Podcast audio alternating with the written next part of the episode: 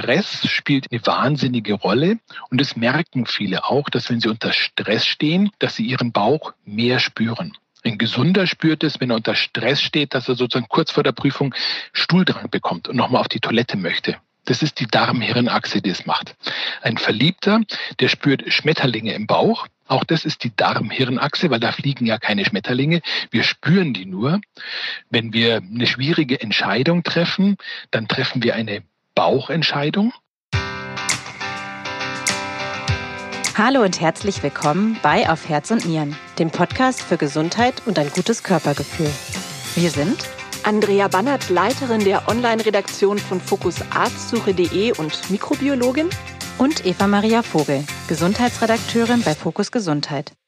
Wir sind Ursachenforscherinnen, wenn es darum geht, warum sich in bestimmten Situationen Herz, Kopf, Darm, Haut und Co. mit seltsamen Reaktionen melden. Und wir wollen herausfinden, wie wir uns in unserem Körper immer noch ein Stückchen wohler fühlen können. Im heutigen Podcast geht es um ein Thema, über das die meisten nicht so offen sprechen, um die Verdauung. Wir wollen zum Beispiel herausfinden, wie stark wir unser Wohlbefinden mit einer darmgesunden Ernährung beeinflussen können. Außerdem wollen wir unter anderem über das spannende Thema der Darmhypnose sprechen und in diesem Zusammenhang haben wir eine besondere Überraschung für euch am Ende des Podcasts. Eva, während deiner Schwangerschaft musstest du in deiner Ernährung einiges umstellen und warst überrascht, dass du positive Nebeneffekte beobachtet hast. Ja, das stimmt, liebe Andrea. Ich hatte eigentlich während meiner Schwangerschaft eine Diagnose, über die ich mich nicht so gefreut habe. Ich habe einen Schwangerschaftsdiabetes entwickelt und ich war wahnsinnig überrascht, weil ich ähm, nicht so richtig in das Schema passe. Also ich habe einen niedrigen BMI und auch keinen süßen Zahn. Aber ich musste Kohlenhydrate und Zucker stark reduzieren und viermal am Tag meinen Blutzucker messen. Und mir fiel es am Anfang echt schwer, auch auf Brot, Brötchen, ähm, ja, herzhaftes Gebäck, äh, Kartoffeln zu verzichten, beziehungsweise weniger davon zu essen. Aber irgendwann habe ich mich dann doch daran gewöhnt und esse auch bis heute weniger Kohlenhydrate. Und ich hatte dann das Gefühl, dass diese Ernährung irgendwie insgesamt einen positiven Effekt hatte. Also ich habe ähm, eine reinere Haut bekommen. Das kann natürlich auch an den Schwangerschaftshormonen liegen. Und ich bin auch insgesamt während der Schwangerschaft fitter geworden und merke auch bis heute, dass es so ist, wenn ich ähm, ja, Sport treibe, mich bewege und Kohlenhydrate reduziere, insgesamt ein besseres Wohlbefinden habe. Ja, total spannend. Also ich finde es interessant, wie die Ernährung uns beeinflussen kann. Es gibt ja auch Aussagen, dass es einen Einfluss auf den Schlaf hat, einen Impact auf die Psyche hat. Und über all diese Dinge, vor allem auch, wie wir uns darmgesund ernähren, sprechen wir heute mit unserem Gast, dem Gastroenterologen und Buchautor Martin Storr. Hallo Martin, schön, dass du bei uns bist. Hallo ihr beiden, freut mich, dass ich dabei sein darf. Martin, Verdauung ist ja irgendwie immer noch ein Tabuthema. Ich glaube, da spricht man wirklich, wenn dann nur mit den engsten Freunden drüber. Lohnt es sich denn trotzdem auf den Körper zu hören und auf sowas wie Blähungen zum Beispiel zu achten? Es lohnt sich immer, auf den eigenen Körper zu hören, weil der Körper sendet Signale, Signale des Wohlbefindens oder auch mal Signale, dass es ihm nicht so gut geht. Verdauung selber sollte eigentlich kein Tabuthema sein, weil Verdauung ist eigentlich äh, eine Basisfunktion unseres Körpers, weil ohne Verdauung könnten wir sozusagen aus Lebensmitteln ja gar keine Nährstoffe, Vitamine, Spurenelemente gewinnen, die unser Körper ganz dringend braucht. Das heißt, Verdauung ist eigentlich nicht so sehr das Tabuthema. Das Tabuthema ist für viele oder für manche sozusagen die Beschwerden, die im Zusammenhang mit der Verdauung entstehen können. Und da sind Blähungen ein Beispiel. Der Abgas von Winden ist dann schon ein stärkeres Beispiel, weil das natürlich sozusagen das Umfeld belästigt oder zumindest gefühlt belästigt. Und äh, der Stuhlgang bzw. die Stuhltextur wird von vielen sozusagen als Tabuthema empfunden, insbesondere wenn es mit Beschwerden verbunden ist. Woran merke ich denn eigentlich ganz konkret, dass ich meine Verdauung ungesund überfordert habe? Das ist eine sehr, sehr wichtige Frage, weil äh, Verdauung, da vergessen wir gerne, ist zunächst ja wirklich erstmal ein ganz normaler Vorgang. Und bei der Verdauung werden biologische Prozesse aktiviert. Das heißt, Verdauung ist für uns schon spürbar. Das weiß jeder von uns, wenn ich Sauerkraut esse und am besten noch ein Weißbier dazu trinke, dann rumort's im Darm. Das ist normal. Das ist die normale Verdauungsleistung, die auch spürbar sein sollte. Der Körper signalisiert uns, dass wir aufhören können können mit dem Essen, wenn wir satt sind oder dass wir neue Nährstoffe oder Lebensmittel suchen sollten, wenn wir hungrig sind. Das sind alles Signale, die uns der Bauch sendet. Die Grenze zwischen was ist normal und was ist nicht normal, die kann man gar nicht so scharf ziehen und die ist für jeden ein bisschen anders. Manche sind sehr robust und die stört es nicht groß. Die stört es oftmals auch nicht, wenn die Darmgase entweichen. Andere hingegen stört es schon und andere sind auch sehr sensibel, wenn es darum geht, selber die Darmgase einfach mal rauszulassen. Das heißt, da erkennen wir schon, da ist eine sehr individuelle Schwelle mit dabei, wenn wir über Blähungen, Darmgase sprechen und auch wenn wir über andere Darmfunktionen sprechen, wie das Humoren, das sozusagen teilweise ja normal ist, aber wenn es in Krankheiten hineingeht, sozusagen stärker spürbar wird, bis hin zu Einschränkungen der Lebensqualität, dann ist es sicher sozusagen der Bereich, wo man sagt, da sucht man Arzt auf, da könnte etwas Krankhaftes dahinter stecken. Also sucht man am besten immer dann einen Arzt auf, wenn man sich selber nicht mehr wohlfühlt. Also wenn man sagt, die Blähungen, das stört mich, ich habe dabei Bauchschmerzen. Ähm, oder gibt es dann noch ganz bestimmte Zeichen, auf die man achten sollte, um einen Arzt aufzusuchen? Naja, ganz so einfach möchte ich es den Zuhörern jetzt auch nicht machen, weil, wie schon gesagt, jeder von uns spürt die Verdauung. Das heißt, wenn ich sozusagen jetzt am Montag in der Früh merke, mein Bauch tut weh und dann zurückerinnere, dass ich sozusagen am Abend vorher richtig viel gegessen und viel getrunken habe und die Lebensmittel möglicherweise daran schuld sind, dann darf man da gerne auch mal einen Tag vergehen lassen. Das heißt, es ist schon eine Komponente der Selbstbeobachtung dabei, was habe ich meinem Körper eigentlich, nennen wir es mal, angetan. Ja. Äh, wann sucht man Arzt auf? Da gibt es natürlich schon Kriterien, die man so ein bisschen benennen kann. Das eine ist, wenn die Beschwerden dauerhaft und chronisch sind. Medizinisch ist die Grenze zwischen akut und chronisch irgendwo bei, nennen wir es mal, länger als zwei Wochen anzusiedeln. Wenn ich merke, ich habe über einen längeren Zeitraum immer wieder dieselben Beschwerden oder zunehmende Beschwerden, dann ist das eine Option, wo man Arzt aufsucht. Oder wenn man merkt, parallel dazu treten noch andere äh, Beobachtungen am Körper auf, die sozusagen darauf hindeuten, dass eine Krankheit dahinter stecken könnte, äh, beispielsweise Gewichtsverlust, plötzlicher Durchfall, der vorher sozusagen in der Form nicht vorlag, Blutspuren auf dem Stuhlgang. Das sind alles Dinge, die sind Alarmsymptome, da sucht man einen Arzt auf. Aber man sucht einen Arzt nicht auf, wenn man sozusagen einmalig oder gelegentlich Verdauungsbeschwerden hat, denn hier gibt es sozusagen die Normalität, die muss man mit berücksichtigen. Viele haben ja den Verdacht einer Nahrungsmittelunverträglichkeit. Wie ist es denn da? Kann man da beispielsweise über Zusammenhänge mit bestimmten Lebensmitteln dann Rückschlüsse ziehen und sollte dann vielleicht mal mit einem Arzt drüber sprechen. Über Nahrungsmittelunverträglichkeiten, jetzt mal aus Patientensprache heraus, spricht man mit dem Arzt immer dann, wenn einem auffällt, gewisse Lebensmittel machen regelmäßig die gleichen oder ähnliche Beschwerden. Medizinisch gesehen können da ja völlig unterschiedliche Dinge dahinter stecken. Da können Autoimmunerkrankungen dahinter stecken, zum Beispiel die Autoimmunerkrankung gegenüber Gluten, das ist dann die Zöliakie. Es können echte Lebensmittelallergien dahinter stecken, also Nussallergien oder auch Weizenallergien. Es können medizinische Unverträglichkeiten, die heißen dann Malabsorptionssyndrome dahinter stecken, wie die Milchunverträglichkeit oder die Fruchtzuckerunverträglichkeit. Und es können eine Vielzahl anderer medizinisch relevanter Unverträglichkeiten dahinter stecken. Es kann aber auch sein, dass der einzelne Körper auf das ein oder andere nicht reagiert. Und da will man die Grenze auch ein bisschen ziehen zwischen ich mag es nicht oder ich vertrage es nicht. Auch diese Grenze möchte man, bevor man zum Arzt geht, für sich ziehen, weil wenn ich Oliven nicht mag, weil sie mir nicht schmecken äh, oder weil sie mir persönlich Übelkeit erzeugen, dann ist das jetzt keine Unverträglichkeit, sondern es ist ein Nicht-Mögen. Da will man natürlich ein bisschen drüber nachdenken, wovon sprechen wir eigentlich. Martin, vorhin haben Eva und ich über das Thema Urlaub gesprochen, wahrscheinlich weil wir uns schon auf den nächsten freuen.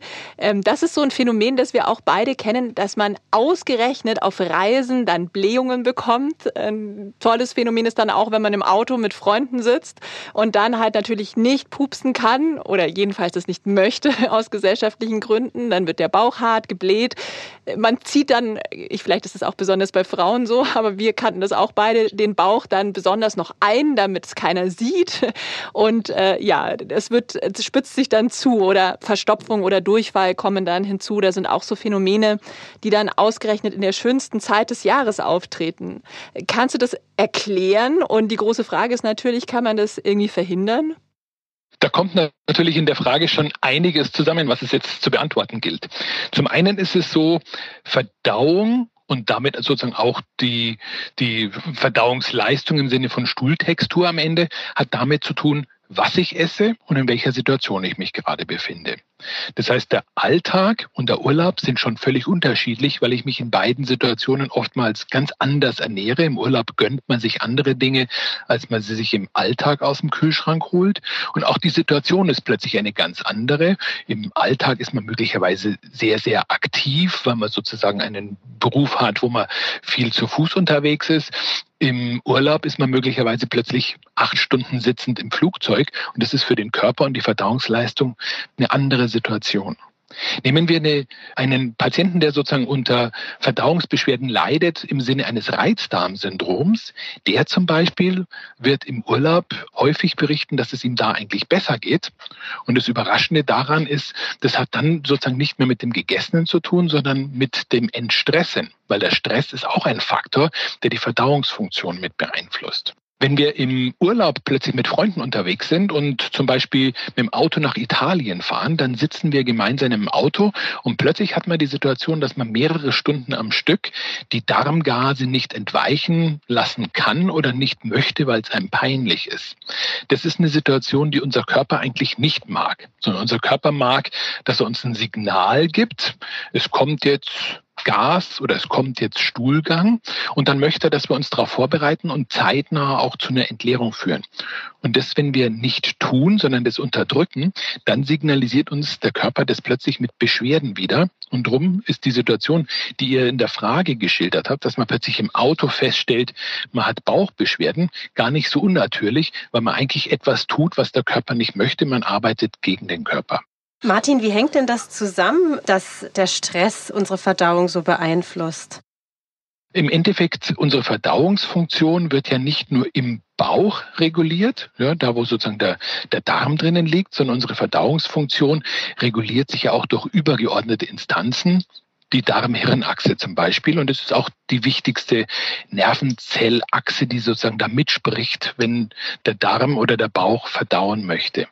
Über die Darm-Hirn-Achse wird sozusagen aus dem Bauch heraus nach oben signalisiert, was der Ist-Zustand ist. Und aus dem Kopf oder aus den Rückenmarksregionen wird in den Bauch hinein signalisiert, was sein sollte. Und es wird sozusagen auch in gewissen Grenzen eine Gedächtnisfunktion, also ein Schmerzgedächtnis unterhalten. Das heißt, Stress spielt in dieser Achse eine wahnsinnige Rolle. Und es merken viele auch, dass wenn sie unter Stress stehen, dass sie ihren Bauch mehr spüren. Ein Gesunder spürt es, wenn er unter Stress steht, dass er sozusagen kurz vor der Prüfung Stuhldrang bekommt und nochmal auf die Toilette möchte. Das ist die Darm-Hirn-Achse, die es macht. Ein Verliebter, der spürt Schmetterlinge im Bauch. Auch das ist die Darm-Hirn-Achse, weil da fliegen ja keine Schmetterlinge. Wir spüren die nur. Wenn wir eine schwierige Entscheidung treffen, dann treffen wir eine Bauchentscheidung. Das heißt, es kommt nicht von irgendwoher, sondern wir spüren das. Wir spüren unsere Emotionen im Bauch. Und jeder, der Kinder hat, weiß es. Wenn ein Kind sich schämt oder was angestellt hat, wird es häufig signalisieren, es hätte jetzt Bauchschmerzen. Ah, spannend. Martin, da bin ich auch schon gleich beim Thema Kinder. Also mein Sohn ist jetzt anderthalb und ähm, interessiert sich jetzt oder fängt an, sich fürs Töpfchen zu interessieren und was darin landet. Und da musste ich daran denken, dass ja viele Menschen, wenn sie auf Toilette waren, nochmal einen Blick zurückwerfen in die Schüssel, was darin gelandet ist.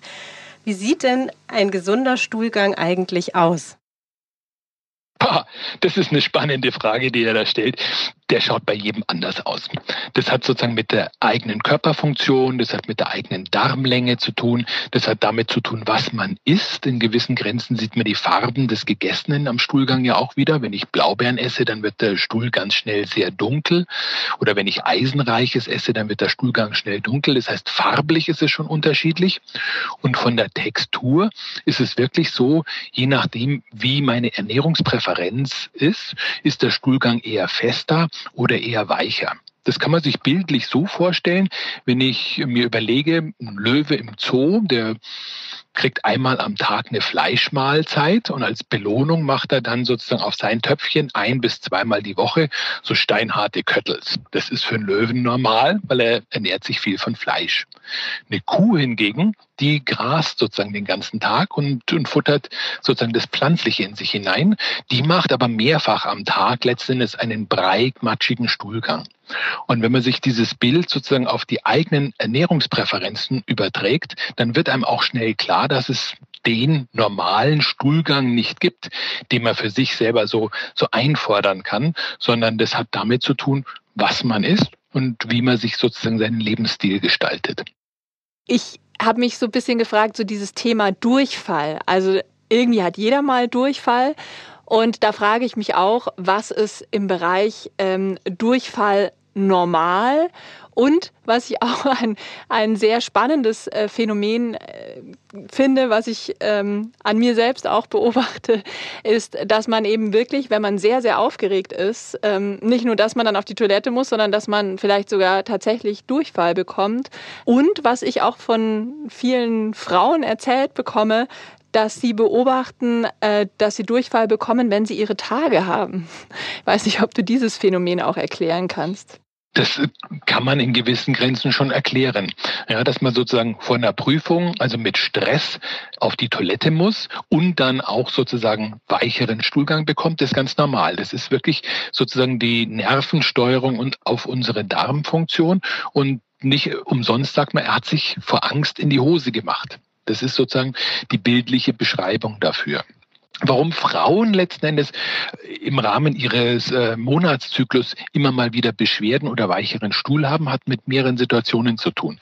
Das eine ist natürlich, äh, unterliegt die Darmfunktion in gewissen Grenzen auch einer hormonellen Kontrolle und weibliche Hormone haben Einfluss auf die Darmfunktion und damit spüren Frauen sehr gut im Endeffekt auch über die Darmfunktion teilweise, wo sie sich gerade im Zyklus befinden. Auf der anderen Seite hat man im Rahmen sozusagen des weiblichen Monatszyklus ohnehin aus gynäkologischen Ursachen auch manchmal Bauchbeschwerden. Diese Bauchbeschwerden wiederum stressen den Körper und Stress haben wir ja vorhin gerade besprochen, hat Einfluss auf die Darmfunktion. Das heißt, es ist sehr vielfältig, was sozusagen bei Frauen auf die Darmfunktion noch einwirken kann. Und wie weit Durchfall normal ist, oder vielleicht muss man gar nicht sagen direkt Durchfall, sondern weicherer Stuhlgang einfach auch bezogen auf das Essen. Also ist das völlig normal, dass man auch mal Durchfall nach dem Essen hat oder ist, hat es dann schon immer irgendwo auch mit einer Erkrankung letzten Endes oder einer Überforderung des Darms zu tun? Stimmt, das hatte ich jetzt noch nicht beantwortet. Äh, der Begriff normal, der ist sozusagen in der Verdauungssprache, den gibt es nahezu nicht. Man hat sozusagen so Bandbreiten, in denen sich sozusagen, nennen wir es mal, die Normalfunktion bewegt. Und bei der Stuhlgangsproduktion ähm, sagt man medizinisch in etwa bis maximal dreimal am Tag auf die Toilette gehen, fällt irgendwie noch unter normal und die Untergrenze ist circa dreimal die Woche. Da erkennt man schon, die Bandbreite ist relativ hoch. Wenn wir die Begriffe Durchfall benutzen, dann werden die, und das merke ich in der Sprechstunde, oftmals falsch benutzt. Medizinisch ist Durchfall schon reserviert für die Situation, wo man sagt, der Stuhlgang wird flüssig oder sehr, sehr weich und oder er wird von der Menge her sehr viel größer als sozusagen das, was man üblicherweise am Tag produziert, also größer als 250 Gramm am Tag. Die meisten Menschen, wenn sie von Durchfall sprechen, meinen eigentlich einen weicheren Stuhl oder einen Stuhl, der sozusagen öfters hintereinander kommt. So nach dem Motto, ich gehe nach dem Frühstück auf die Toilette und eine Viertelstunde später spüre ich nochmal was und beide Male war es relativ weich.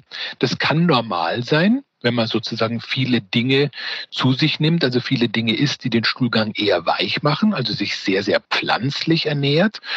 Das kann medizinisch relevant sein, wenn man das nicht tut und äh, man wirklich von Durchfall spricht, also im Sinne von flüssig oder mit Krämpfen begleitet oder auch mit Blutspuren oder mit Schleimspuren mit dabei. Und da sind wir sozusagen wieder bei deinem Sohn angekommen, der sozusagen regelmäßig ins Töpfchen schaut, was er sozusagen unter sich gelassen hat. Das ist bei Kindern sehr normal. Da gibt es ja verschiedenste Phasen, die man durchläuft. Und die Phase, wo sich Kinder sehr mit dem Stuhlgang beschäftigen, das ist, wenn ich es richtig in Erinnerung habe, die anale Phase, also da, wo der Konflikt zwischen Geben und Nehmen psychologisch dominant ist. Im Erwachsenenleben schaut man den Stuhlgang eigentlich nicht mehr so regelmäßig und so intensiv an. Aber natürlich im Vorbeigehen schaut jeder irgendwie mal, was er eigentlich hinter sich gelassen hat. Das stimmt. Martin, ein Phänomen würde ich gerne noch ansprechen, bevor wir uns dann mit dem Darmmikrobiom beschäftigen. Das ist ja auch total spannend.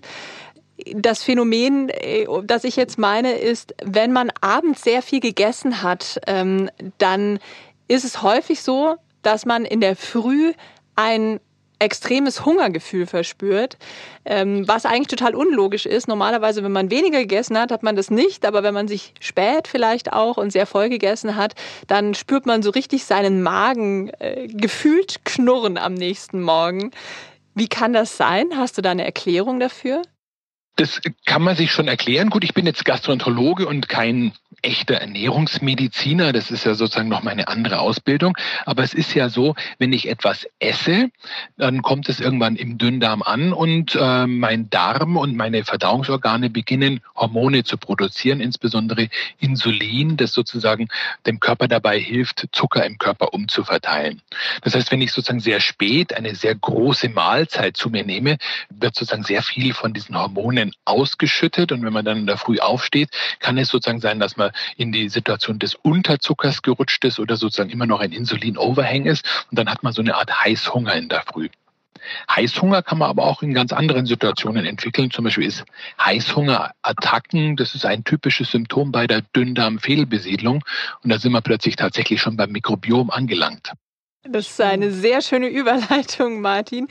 Ja, unser Darm ist ja besiedelt von ich habe nochmal nachgeschaut. Aktuelle Schätzungen 36 Billionen Mikroorganismen, also sozusagen eine ganze WG in unserem Darm. Die helfen uns bei der Verdauung und ich möchte zunächst mal nochmal auf das Thema Psyche zurückkommen. Da haben wir ja schon drüber gesprochen, auch im Zusammenhang mit der Darm-Hirn-Achse. Und es gibt wissenschaftliche Hypothesen, die sagen, unsere Darmmikroorganismen haben Einfluss auf unsere Psyche. Es gibt einen berühmten Mikrobiologen, der sagt, wir sind Marionetten unserer Darmmikroben. Eine sehr krasse Aussage. Ich finde es total spannend. Was genau passiert denn da? Also wie kann das sein, dass die Mikroorganismen in unserem Darm so viel Einfluss auf uns haben?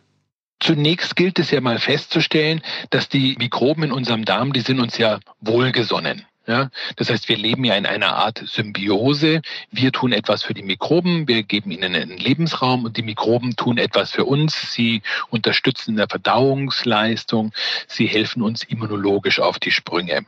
Das heißt, die Mikrobiota, die braucht man ganz, ganz dringend und die ist auch gut an uns angepasst.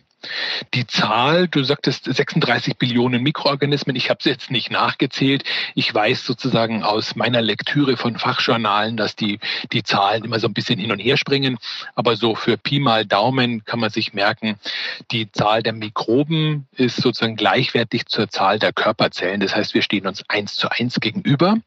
Das heißt, wir brauchen da mal keine Angst haben vor unserem Mikrobiom und ähm, wir sind auch zahlenmäßig nicht unterlegen das äh, Mikrobiom hat, und das lernen wir zunehmend, Einflüsse auf verschiedenste Körperfunktionen. Ja, wir haben sozusagen nicht nur die Darm-Hirn-Achse, wo die Mikroben mitsprechen, da werden wir gleich drauf eingehen. Wir haben natürlich auch eine Darm-Leber-Achse, eine Darm-Lungen-Achse. Wir lernen gerade, dass das Mikrobiom an vielen Körperfunktionen, insbesondere immunologischen Funktionen beteiligt sind, an die wir noch gar nicht gedacht haben und wo wir nur puzzlesteinartig sozusagen nach und nach die eigentlichen Informationen bekommen. Vieles davon ist extremst spannend. Ein Großteil davon ist noch nicht verstanden und können wir auch noch nicht einordnen. Was wir aber schon verstehen, ist, dass Mikroben, wenn sie in unserem Darm ihre Funktion erfüllen, dass die verschiedenste Dinge produzieren, sei es irgendwelche Botenstoffe, Mediatoren oder sei es irgendwelche kurzkettigen Fettsäuren, allesamt Substanzen, die von unserem Körper aufgenommen werden können und die können dann sozusagen lokal auf das Nervensystem wirken oder sie können systemisch über den Blutkreislauf in den Körper gelangen und auch an anderer Stelle im Körper zum Beispiel auch im Gehirn Wirkungen entfalten. Welche Substanzen welche psychischen Signale aussenden, das kann man an der Stelle noch nicht so genau beantworten. Wir wissen aber, dass es diese psychischen Signale gibt. Da hat ein äh, Forscher aus Los Angeles, der Emmeran Meyer, der hat sehr interessante Untersuchungen gemacht. Und zwar hat er gesunden Probanden über vier Wochen Probiotika, also lebende Mikroben, zur Aufnahme gegeben. Die haben vier Wochen lang diese Probiotika gegessen. Und er hat mit seinem Team vorher und nachher zentrale Bildgebung gemacht und hat feststellen können, welche Hirnareale unterschiedlich aktiviert sind, also vorher und nachher. Und hat darüber feststellen können, können, dass tatsächlich die Mikroben auslösen, dass zentrale Organe, insbesondere die Regionen, die sozusagen mit Emotionalität verbunden sind, aktiviert werden. Und man hat parallel dazu verschiedenste Fragebögen auswerten lassen und hat festgestellt, dass in gesunden Menschen allein durch die Einnahme von Probiotika Angstscores, Depressionsscores und andere psychische Scores beeinflusst werden können. Das ist jetzt noch weit weg davon, dass wir sagen, wir können das therapeutisch nutzen. Aber diese Untersuchungen helfen uns zu verstehen, dass tatsächlich unser Mikrobiom mit uns, nennen wir es mal, kommuniziert. Martin, das ist sehr spannend, äh, was du erzählst. Was mich dann interessieren würde, ist, wie funktioniert eigentlich eine darmgesunde Ernährung? Das wollen wir mal ein bisschen trennen. Der Begriff darmgesund äh, impliziert so ein bisschen, dass wir tatsächlich uns ernähren, damit es dem Darm gut geht. Das ist ja gar nicht unser Ziel. Wir wollen, dass es dem Körper gut geht und der Darm idealerweise mit minimaler Verdauungsfunktion durchkommt. Und wenn man eine für den Körper günstige Ernährung wählt, die dann im Prinzip auch darmgesund ist, dann sagt die Deutsche Gesellschaft für Ernährungsmedizin, brauchen wir einfach eine ausgewogene Mischkost das heißt, aus allen Lebensmittelbereichen etwas und insbesondere pflanzliches sollte betont sein. Das ist sozusagen eine gesunde Ernährung und diese gesunde Ernährung ist dann auch für den Darm gesund. Du hast ja vorhin schon angesprochen, dass die Mikroben in unserem Darm einen Einfluss darauf haben, wie wir uns fühlen. Was mich dann natürlich auch brennend interessieren würde, ist, wie können wir uns denn so ernähren, dass wir die Mikroben in unserem Darm fördern, beziehungsweise die positiven Mikroben in unserem Darm unterstützen? Wenn wir sozusagen das Mikrobiom günstig beeinflussen wollen, dann wollen wir erstmal verstehen, was sind eigentlich Maßzahlen fürs Mikrobiom. Und äh, wissenschaftlich hat sich da etabliert, dass man den Begriff Eubiose verwendet für ein Mikrobiom, das sozusagen eine hohe Artenvielfalt hat und von dem wir uns günstige Eigenschaften versprechen. Und die Dysbiose ist sozusagen in Abgrenzung dazu ein Mikrobiom, das zahlenmäßig eine niedrigere Artenreichheit hat und sozusagen dem ungünstigere Eigenschaften nachgesagt werden. Wir wissen sehr genau, dass sozusagen eine Eubiose entsteht, wenn wir uns vielfältig ernähren. Das heißt, jeden Tag was anderes essen. Schon im Bereich der ausgewogenen Mischkost, also gesund soll es sein, aber viele verschiedene Dinge, dass unser Mikrobiom dauernd gefordert ist und sozusagen das Maximale aus sich rausholt. Und wenn wir das nicht tun, weil wir sagen, nee, wir sind mehr der lazy Couch Potato und gehen in eine westliche oder eher eine Sofa-Ernährung über, dann fordern wir unser Mikrobiom eben nicht heraus und es wird sozusagen artenärmer und wird damit ungünstig. Wenn wir also die Frage stellen, wie kann ich mich fürs Mikrobiom möglichst günstig ernähren, dann sollten wir sozusagen alle Register der Ernährungsmöglichkeiten ziehen und das freut dann das Mikrobiom. Eine andere Sichtweise wäre, wo hat das Mikrobiom sozusagen in der Beschwerdeentstehung eine Rolle? Und da wollen wir verstehen, Mikrobiom, wenn es sozusagen anfängt, an der Ernährung zu arbeiten, fängt er an zu fermentieren, also zu vergären. Das heißt, alles, was dem Mikrobiom besonders gut gefällt, wird das Mikrobiom sehr viel fermentieren. Und viel fermentieren heißt aber auch, dass der Stuhlgang weicher wird, dass der Stuhlgang voluminöser wird und dass mehr Darmgase entstehen. Das heißt, im Prinzip ist die Darmgasentstehung auch ein Zeichen, dass es dem Mikrobiom gerade eigentlich ganz gut geht. Medizinisch kann man das interessanterweise sehr gut nutzen bei Leuten, die sozusagen starke Blähungen haben und darunter leiden oder die unter weichem Stuhlgang und zu viel Stuhlgang leiden, weil da kann man sozusagen tabellarisch so ein bisschen die Lebensmittel unterscheiden in gefällt dem Mikrobiom sehr gut und es fängt zu fermentieren an oder das Mikrobiom fermentiert hier etwas weniger. Das ist eine Ernährung oder eine Kostform, die man bei Reizdarmpatienten anwendet. Da heißt FODMAP-Diät. Und FODMAP-Diät ist sozusagen das Gegenteil vom Happy Meal für die Darmflora. Das ist sozusagen etwas, was die Darmflora in Schach hält. Und dann werden weniger Gase und weniger weicher Stuhlgang produziert. Was hat es denn damit aus, auf sich? Wie funktioniert diese Ernährung? Die FODMAP-Kostform ist äh, eine wahnsinnig spannende Ernährungsform, weil da haben sich Wissenschaftler aus Australien mal darüber Gedanken gemacht, welche Lebensmittelbestandteile führen eigentlich dazu, dass Beschwerden häufiger auftreten. Ja, viele von uns kennen das, wenn ich Bohnen, Erbsen, Linsen esse, dann habe ich danach Blähungen. Und diesen Analogschluss, den kann man natürlich für nahezu alle Lebensmittel ziehen und einfach beobachten, was ist in den Lebensmitteln drinnen, was die Darmflora dann zu Blähgasen umbaut. Und wenn man dann die Lebensmittel einfach sortiert in sozusagen freut die Darmflora, macht viele Gase draus oder freut die Darmflora nicht so sehr und sie macht nicht so viele Gase draus, dann ist sozusagen diese Trennleistung sozusagen die Intervention nennt sich dann die FODMAP-Diät. Da kann man Lebensmittel sozusagen in Rot macht Beschwerden und Grün macht weniger Beschwerden unterteilen. Das hat nichts mit gesund oder ungesund zu tun. Weil ein Apfel zum Beispiel, der ist FODMAP reich, der ist für einen Reizdarmpatienten ungünstig, der ist für einen Menschen ohne Beschwerden, ist es natürlich ein gesundes Lebensmittel. Und diese Kostform, die ist tatsächlich in, in vielen klinischen Studien überprüft in den verschiedensten Regionen auf der ganzen Welt und ist weltweit inzwischen der Standard zur Ernährungsempfehlung für Reizdarmpatienten, weil sie letzten Endes für Reizdarmpatienten die Ernährung, die Lebensmittel so gut umsortieren kann, im Sinne von, das solltet ihr eher meiden ja, und das solltet ihr eher betonen.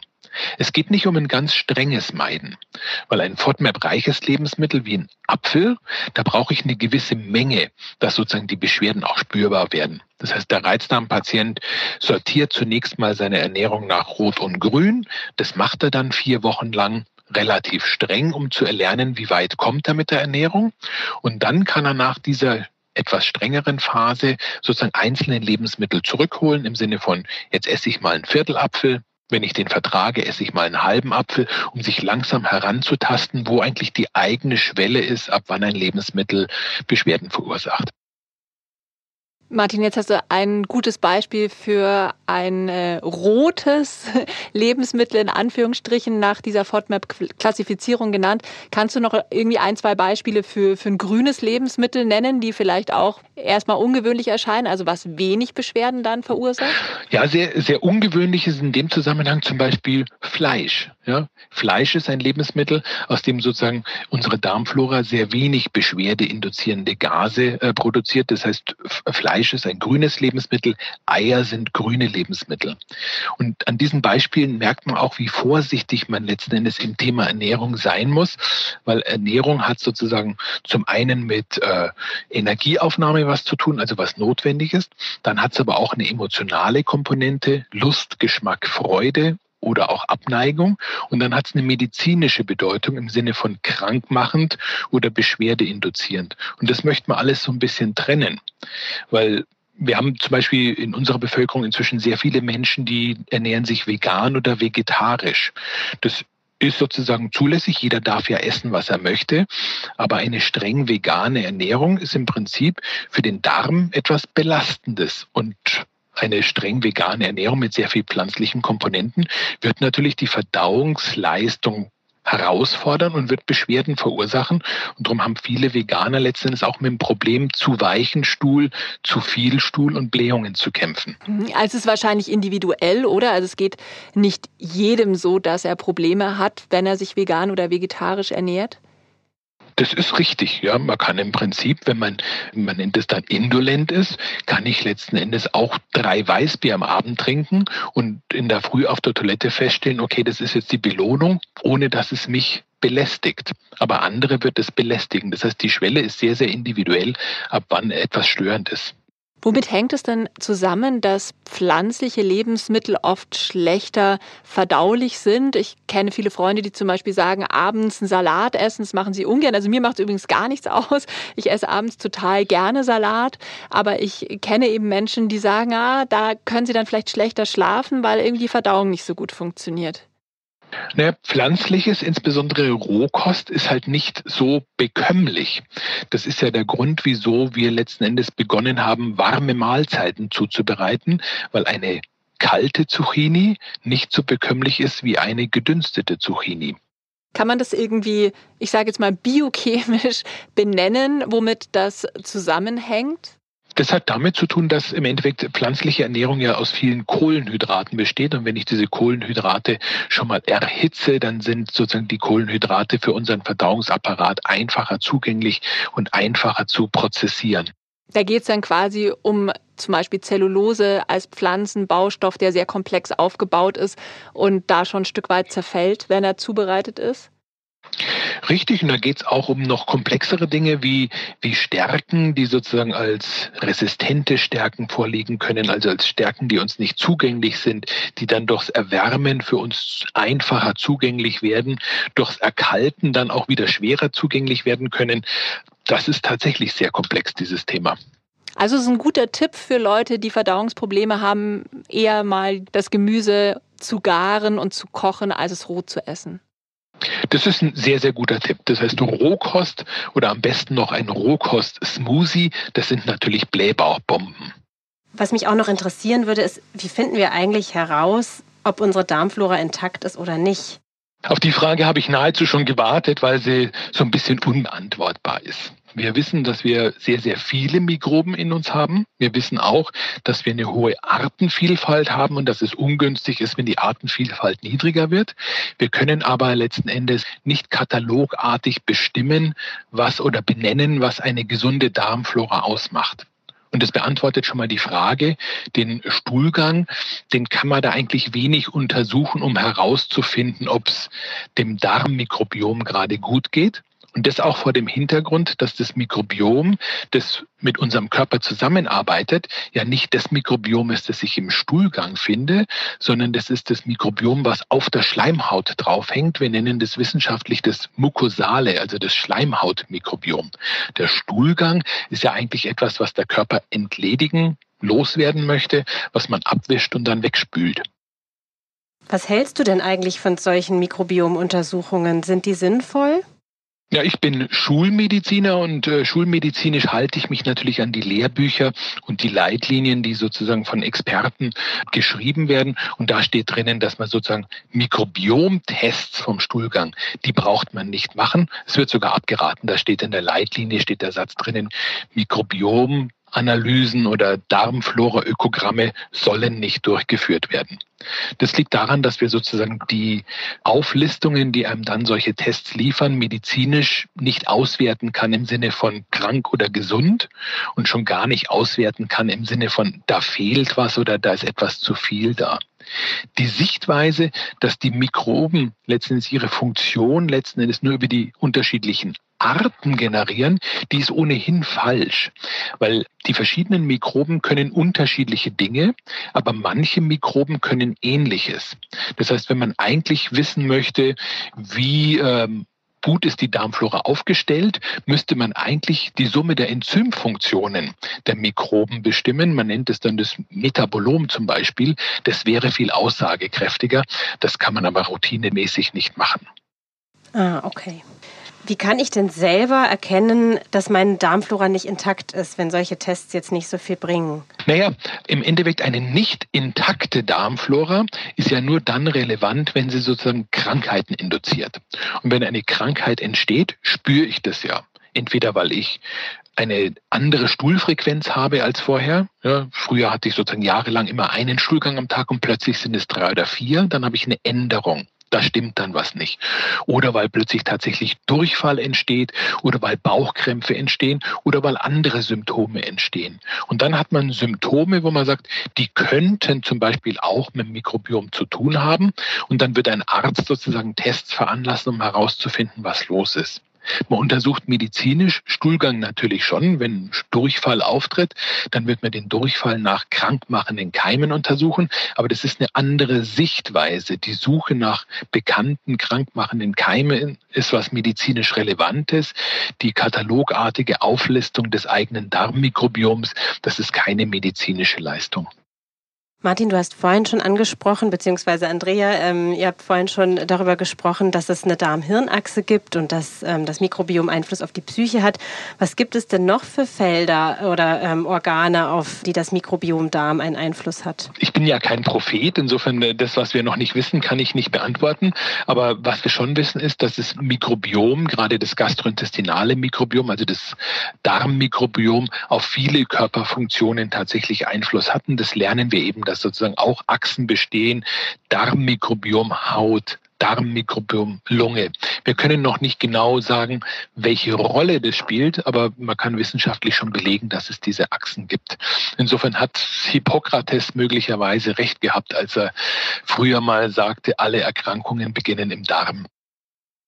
Da sind wir bei der Haut, da hat die Eva ja vorhin erzählt von dem Phänomen, dass sie mit ihrer Ernährungsumstellung in der Schwangerschaft beobachtet hat, dass sie eine schönere Haut hat. Könnte es dann da diesen Zusammenhang geben, wenn wir von einer Interaktion Darmmikrobiom Haut sprechen, dass das so einen Einfluss haben kann oder sind es sogar andere Phänomene, die man besser kennt, die tatsächlich einen, wo man einen Zusammenhang weiß zwischen Haut und Darm oder Ernährung? Ob es wirklich einen Zusammenhang zwischen Darmmikrobiom und irgendwelchen Hauterkrankungen gibt, das kann man so klar im Moment nicht beantworten. Aber es gibt sozusagen Zusammenhänge zwischen Magen-Darm-Erkrankungen und der Haut. Bei der Zöliakie zum Beispiel, da gibt es ganz typische Hauterscheinungen, die Dermatitis herpetiformis, wo der Arzt letztendlich schon erkennt, oh, da steckt vermutlich eine Zöliakie dahinter. Wir wissen, dass die Haut sehr stresssensibel ist, ja, und damit sind wir sozusagen bei der Situation, dass der Mensch Stress verspürt und in dem Stress verspürt er sozusagen eine Veränderung der Verdauungsfunktion und beobachtet zeitgleich, dass die Haut picklig wird. Aber dann hat möglicherweise die Haut nichts mit dem Darm zu tun, sondern mit der Stresssituation. Gut, dann schiebe ich es einfach mal auf die Schwangerschaftshormone. Hormone haben auch einen Einfluss letzten Endes auf die Haut, ja, und äh, sozusagen auch auf Hauterscheinungen. Jeder, der pubertierende Kinder zu Hause hat, weiß, dass letzten Endes gerade bei Mädchen sozusagen die Gesichtsakne letzten Endes sehr stark mit dem Hormonzyklus schwankt. Super, ich glaube, Martin, wir haben wahnsinnig viel gelernt. Ähm, ich dachte ja, es gibt so eine Ernährungsformel, ähm, die auf alle zutrifft. Ich meine, klar, es gibt die Empfehlung der Deutschen Gesellschaft für Ernährung, aber ich habe heute gelernt, dass vieles auch einfach individuell ist. Ob wir abends ähm, das Gemüse garen, Rohkost essen, ob wir unserem Darm blähendes Gemüse antun oder nicht. Genau, ich werde, glaube ich, ähm, ja, weiter beobachten, wie das bei mir mit der Verdauung ist und bei meinem Sohn auch. Das tut man übrigens als Mutter auch ganz intuitiv. Das ist auch ganz spannend. Man muss gleich am Anfang, wenn das Kind auf der Welt ist oder fünf Wochen auf der Welt ist, ich weiß es gar nicht mehr, es war eine der ersten Untersuchungen, da musste man ankreuzen, wie der Stuhlgang des Kindes aussieht in Farbtabellen und wie oft. Und man lernt dann, dass ähm, wirklich vieles normal ist und freut sich aber auch, wenn man dem Kind dann viel Gemüse einverleibt hat und es ordentlich in die Windel gemacht hat. Genau, also ja, ein sehr, sehr spannendes Thema. Ich bedanke mich auch, Martin. Ich fand es auch total spannend. Ich fühle mich ja gerne als verdauungsloses Wesen. Also am liebsten möchte ich nichts von meiner Verdauung mitbekommen. Was ich besonders interessant fand, war das Thema Darmwinde, dass du gesagt hast, ähm, was raus muss, muss raus letzten Endes. Das ist natürlich gesellschaftlich ein bisschen schwierig. Ich habe mich da äh, dann tatsächlich äh, gefragt, das haben wir jetzt noch gar nicht besprochen, wie schlecht es denn wirklich ist, dauerhaft ähm, sich die Darmwinde zu verkneifen? Das ist kein guter Tipp, sich letztendlich dauerhaft die Darmwinde zu verkneifen, weil äh, der Darm möchte sozusagen in seiner Funktion letztendlich schon auch das äh, erfüllen können, äh, wofür er äh, letzten Endes in uns drinnen steckt. Das heißt, wenn der Darm signalisiert, Luft soll raus, sollten wir die auch rauslassen, sonst staut die sich nach oben auf und kann dann noch Tage später zu Beschwerden führen. Das ist tatsächlich für den einen oder anderen nicht so ganz leicht, überall seine Gase rauszulassen, aber im Endeffekt um die Ecke gehen, das ist ganz schnell passiert und äh, denken Sie dran, die anderen machen es auch alle so. Spannend fand ich auch, wie stark sich Stress auf den Darm auswirkt. Martin, du beschäftigst dich auch mit dem Thema Darmhypnose. Da würde mich noch interessieren, wie funktioniert das denn eigentlich und wem kann das helfen? Die Darmhypnose ist ja eins der Standardtherapieverfahren bei Reizdarmbeschwerden. Und das Elegante an der Darmhypnose ist, ist, dass es ein Verfahren ist, was die Darm-Hirn-Achse beruhigen kann. Wenn ich mir einen Computer vorstelle und der hat sich aufgehängt, dann schalten wir ihn aus und fahren ihn wieder neu hoch und dann ist sozusagen das Aufgehängte häufig vorbei. Das können wir mit dem Körper nicht. Das heißt, der Körper, wenn sozusagen eine Fehlinformation im äh, Nervensystem abgespeichert hat, dann können wir unseren Körper ja nicht ausschalten. Aber man kann mit hypnotischen Verfahren, wie ein Reinigungsprogramm beim Computer, sozusagen Fehlverschaltungen in, der, in den Nervenachsen, insbesondere in der Darm-Hirn-Achse, sozusagen überschreiben und damit sozusagen in Vergessenheit geraten lassen. Die Darmhypnose wird immer so ein bisschen belächelt, ähm, nach dem Motto, das, da geht's jetzt in den Voodoo. Das ist gar nicht der Fall, sondern die Darmhypnose ist ein etabliertes medizinisches Verfahren und bei Reizdarmbeschwerden gibt's exzellente klinische Studien, die sozusagen sagen, wenn man sie richtig anwendet, dann kann man da letztendlich Beschwerden sehr gut in den Griff bekommen. Ähm, wie wendet man so eine Darmhypnose an? Da muss man gar nirgends hingehen, sondern das macht man tatsächlich ähnlich wie progressive Muskelrelaxation oder autogenes Training zu Hause bei sich auf dem Sofa, wenn man Ruhe hat, vorm Einschlafen und hört sich eine Audioaufnahme an. Man möchte nur darauf achten, dass man tatsächlich eine fachlich fundierte Audioaufnahme hat, also ein hypnotisches Verfahren, was tatsächlich nach dem Manchester-Protokoll so aufgebaut ist, dass es dann auch äh, letztendlich Nervenverschaltungen günstig beeinflussen kann. Und diese Verfahren haben dann häufig den Begriff Darmhypnose, weil es sozusagen ein eingängiger Begriff ist. Aber nachdem der Begriff nicht geschützt ist, will man da aufpassen, dass man sozusagen tatsächlich ein fachlich fundiertes Programm erwischt. Wir freuen uns, Martin, dass du unser Gast warst, so viele spannende Fragen beantwortet hast. Ich glaube, es war für jeden was Interessantes dabei. Ähm, es hat uns sehr gefreut. Ich möchte mich auch ganz herzlich bei euch bedanken. Hat total viel Spaß gemacht, eure Fragen zu beantworten. Ganz am Ende gibt es jetzt noch eine Überraschung für euch, wie schon angekündigt, nämlich einen Ausschnitt aus Darmhypnose, den Reizdarm dauerhaft beruhigen von Professor Dr. Martin Storr und Björn Babst, erschienen als Hörbuch im Trias Verlag. Damit ihr mal einen Eindruck bekommt, wie sich eine solche Meditation für den Darm anfühlt und vielleicht wollt ihr es ja direkt ausprobieren. Viel Spaß! Atemzug für Atemzug. Spüren Sie, wie sich mit jedem Atemzug Ihr Körper mehr und mehr entspannt. Sammeln Sie Ihre Konzentration in Ihrem Atem. Mit jedem Einatmen breitet sich Entspannung in Ihrem Körper aus, bis in den kleinsten Muskel und mit jedem Ausatmen lassen Sie jegliche Anspannung los. Atemzug für Atemzug. Angenehme Entspannung und Gelöstheit breiten sich in Ihrem gesamten Körper aus. Sie werden immer ruhiger und gelöster.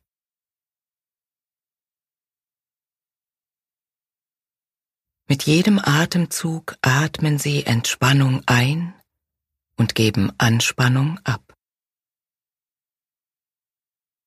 Mit jedem Atemzug gehen Sie weiter in eine wohltuende Entspannung hinein.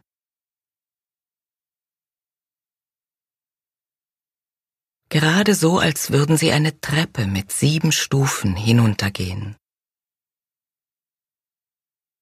Mit jeder Stufe werden sie entspannter und entspannter.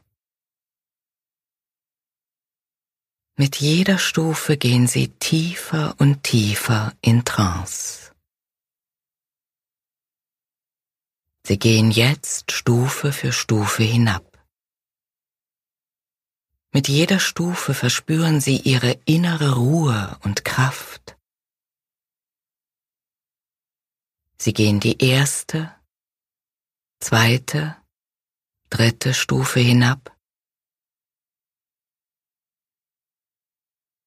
Mehr und mehr Entspannung breitet sich in ihnen aus. Sie gehen jetzt die vierte, fünfte, sechste Stufe hinab. Sie fühlen sich sicher, ruhig und gelöst. Nach der siebten Stufe stehen Sie vor einer Tür. Sie öffnen diese Tür und treten hindurch. Und befinden sich inmitten der Natur auf einem Feldweg in einem wunderschönen Tal.